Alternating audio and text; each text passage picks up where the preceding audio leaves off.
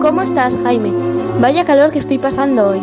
Pero vamos, comparado con lo que pasó Orellana en el Amazonas, lo de aquí puede decirse que es brisa. Me gusta que Alicia hable con familiaridad de Orellana. ¿eh? Han pasado algunos años, unos poquitos, pero seguro que va a tener que estudiarlo en clase. ¿eh? La figura de Orellana, lo que representó y, y la hazaña de Orellana. En Onda Cero tenemos una estación de radio en lo alto de un faro asomado al Cantábrico. En Por fin no es lunes, Punta Norte.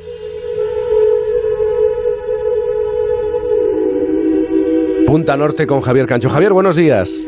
Hola Jaime, buenos días, ¿cómo estáis? Muy bien. Eh, oye, cuando Alicia, la hija del farero, menciona el Amazonas y al extremeño Orellana, inmediatamente pienso, evidentemente, si nos situamos en aquella época, en una gesta, en una aventura realmente formidable, sin GPS, sin casi mapas, sin saber a qué te vas a enfrentar.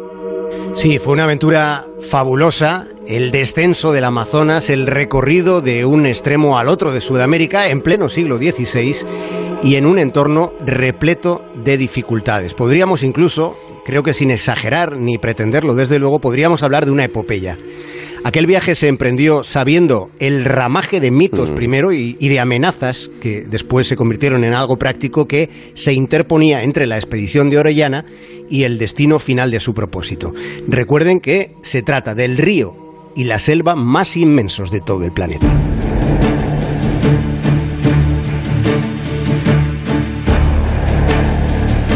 Desde el origen de la humanidad, el sentido de la vida ha consistido en ir más allá, en cruzar fronteras, ya sean físicas o mentales. Piensen en que, en que una forma de medir el paso del tiempo es por días, por fechas, cuando en realidad no somos capaces de recordar los días, solo recordamos los instantes. Y puede decirse que uno de los instantes más culminantes de la historia fue cuando Francisco de Orellana llegó al final de la primera exploración del Amazonas. Y para comprender mejor la, la magnitud de, de, ese reto, creo que es importante recordar que a día de hoy el Amazonas es el único lugar del mundo donde sigue habiendo tribus que no tienen ningún contacto con otros seres humanos. El Amazonas, además, es la red fluvial más formidable del mundo. Hay más de mil ríos vertiéndose, mm. vertiendo sus aguas en, en el Amazonas hasta que luego ya desemboca en el Atlántico con un estuario que es algo portentoso, 240 kilómetros de ancho tiene el estuario del Amazonas. La quinta parte del oxígeno del planeta Tierra proviene de allí, eh, de ese espacio tan inmenso que ocupa eh, gran parte de lo que es la franja norte de América del Sur. Y allí, en ese lugar hace 500 años un tipo llamado Francisco de Orellana y todos los que le acompañaron pues se adentraron en aquella comarca inhóspita para explorarla, como has dicho, sin GPS. Uh -huh. Imaginemos cómo era la vida entonces sin ninguno de los recursos de los que ahora disponemos, ni siquiera mapas, porque no tenían ni idea de lo que se iban a encontrar y tan siquiera disponían de algún consejo. No tenían nada más que la intuición y el instinto de supervivencia. Estoy pensando en este tipo de, de, hombres, de aventureros, es que no les puede mover solamente la, la ambición, que es lógico, o la orden de un monarca. Eh, ¿Cómo era Orellana, Javier? ¿Qué se sabe de su personalidad? Bueno, eh, queda claro en función de todos los escritos. Hubo, de hecho, un, un, religioso que acompañó a Orellana en aquella expedición y que fue tomando notas durante todo el, largo trecho que recorrieron. Y lo que puede decirse de él es que era un hombre leído, y bastante inteligente, muy intuitivo. Podría ser considerado, de hecho, un precursor de la antropología uh -huh. en función de todo lo que hizo. De hecho, fíjate, llegó a aprender varios idiomas indígenas con la única eh, mentalidad de, de, poder sobrevivir y de poder seguir adelante. Eso ya indica algo. ¿Y la motivación de esta expedición era una cuestión meramente, una inquietud relacionada con la geografía, con la necesidad de, de conocer el nuevo mundo en toda su extensión o había algo más? Bueno, esa siempre fue una obsesión de los conquistadores, saber qué, qué, se divisaba más allá de la próxima loma, pero en este caso había, había algo más, había una ambición más específica, podemos decir. Se buscaba el país de la canela, una especie de, territorio legendario como pudiera ser el. Dorado. Hallarlo se convirtió en una obsesión para Gonzalo Pizarro, que podemos decir de, este personaje que era el hermanísimo del conquistador del Perú. Los españoles habían, habían oído contar entre la, entre la población indígena la existencia del país de la canela en las sierras del interior del continente y puede que ahora no seamos capaces de calibrar lo que la canela suponía entonces. Eh, era como, como una especie preciadísima en aquel momento. Los españoles soñaban con encontrar bosques enteros de canela que los hicieran ricos de un día para otro. Esa era la idea de Pizarro, ¿eh? de Pizarro, que organizó un despliegue de 200 soldados españoles y casi 5.000 indios utilizados como porteadores.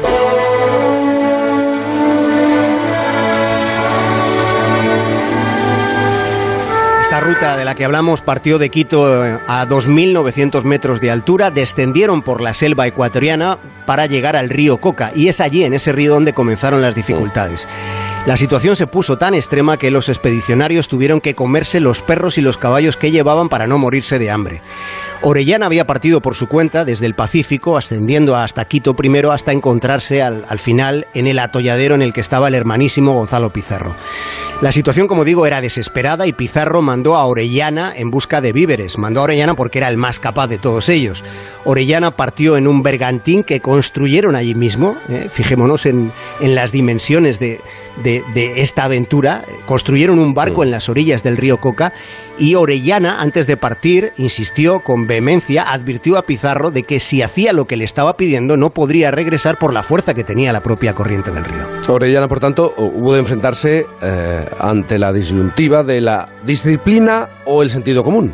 Sí, eligió fiarse de su instinto. Orellana había advertido a Pizarro, así que cuando comprobó sobre el terreno que era imposible volver, siguió hacia adelante, supongo que con la conciencia tranquila, siendo consciente de que necesitaba información para sobrevivir.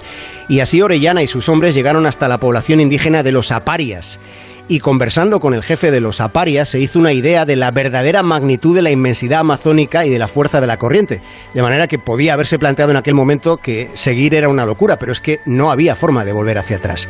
Tengan en cuenta que el caudal del Amazonas lleva, lleva más agua que el Nilo, el Yangtze o el Mississippi juntos. Hmm. El Amazonas es el río más caudaloso del mundo, tengo por aquí unas cifras que hablan de 200.000 metros cúbicos de agua por segundo. Piensen en que el caudal medio del Ebro no llega a 500 metros cúbicos por segundo. Bien, ¿qué decisión tomó Orellana? Pues construyó otro barco allí mismo, en la selva. Y volvemos a situarnos, o se situó en esa disyuntiva. Eh, debía seguir el curso del río, pero claro, para seguir el curso del río hay que estar vivo y hay que alimentarse. Exacto, exacto. Ese, ese, era, ese era el gran asunto. Porque comían, en, en realidad comían, bueno, salteaban las comidas con algún fruto que había en la selva, pero, pero no daba para seguir con toda la fuerza que se necesitaba en una aventura de este calibre. Comían fundamentalmente lo que les iban dando los indios, pero había tribus que no les daban comida, sino que les daban muerte voladora. En muchos instantes de aquel viaje de repente volaban flechas lanzadas desde la frondosidad de la selva. Los 50 hombres que iban con Orellana llevaban arcabuces, llevaban ballestas y hubieron de enfrentarse a numerosas escaramuzas. Y luego había momentos de calma cuando eh, se surcaba el cauce en tramos de tal anchura que no se divisaba la, orilla opuesta ni, ni por tanto la amenaza.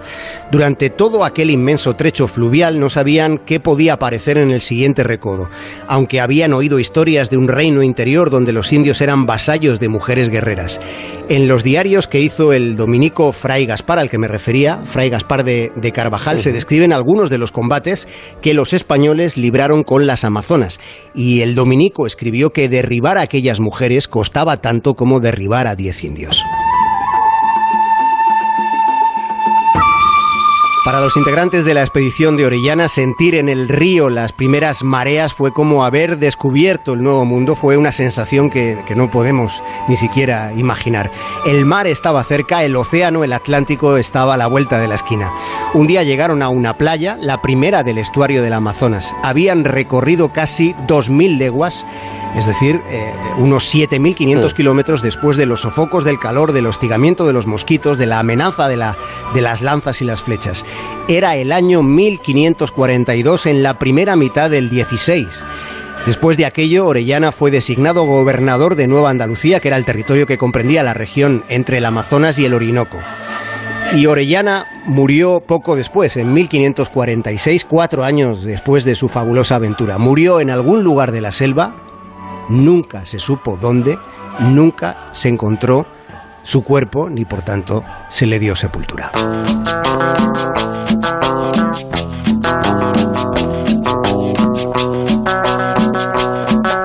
¿Sabes qué pasa? A veces pienso que deberíamos enfocar bien determinados periodos de la historia o de nuestra historia, porque realmente fue una proeza lo que hicieron decenas y decenas de, hombres. Es como si hoy embarcáramos también a decenas de, de astronautas en una nave y fueran en busca de galaxias todavía no descubiertas por la tecnología y evidentemente el ojo humano, y no supiéramos cuándo iban a volver, si iban a volver y qué se iban a encontrar.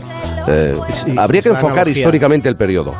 Es la analogía adecuada, Jaime. Estamos mm. precisamente eh, en ese ámbito. Durante la próxima década, eh, la exploración espacial va a dar un salto de gigante y, esta situación es la que tenía Orellana. No sabían que iba a haber al otro lado del recodo del río. Y, como dices, además, desde que se iban de su hogar hasta que regresaban, igual habían pasado 20 años. Como en una expedición espacial. podría ocurrir. La canela, el clavo, la pimienta, artículos de lujo. ¿Quién nos lo iba a decir? Javier Cancho, gracias como siempre por poner el foco en esta historia de la historia. Un abrazo muy grande, buen domingo. Buen domingo, Jaime, un saludo para todos, un abrazo.